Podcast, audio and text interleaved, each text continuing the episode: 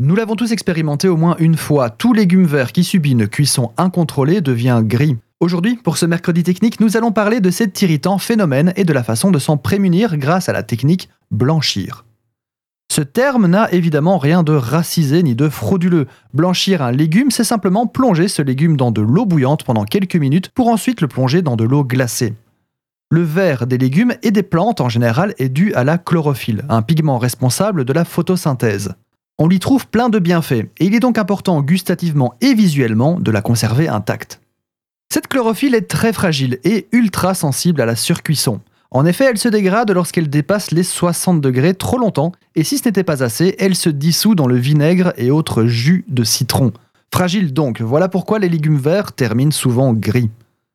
On blanchit les légumes pour diverses raisons, principalement pour conserver les légumes bien verts, mais aussi pour amorcer un épluchage difficile, raffermir un produit comme les riz de veau, nettoyer des os ou préparer à une congélation notamment.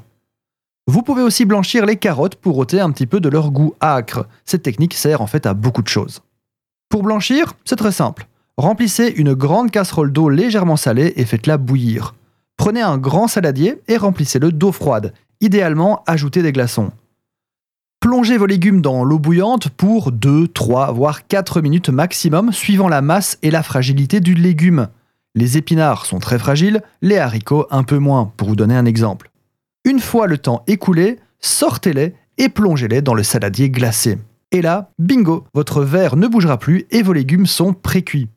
Libre à vous alors de les sauter au beurre ou de les braiser ou faites-en ce que vous voulez en fait. À la maison, vous allez effectuer le blanchiment avec de l'eau, mais sachez que cela se fait aussi à la vapeur. La cuisson au bicarbonate de soude permet aussi de conserver le verre des légumes. Mais attention toutefois que le bicarbonate attaque les parois cellulaires des végétaux et les ramollit fortement. Prudence donc. Il ne faut pas confondre blanchir et cuire à blanc, mais ça, c'est pour une autre fois.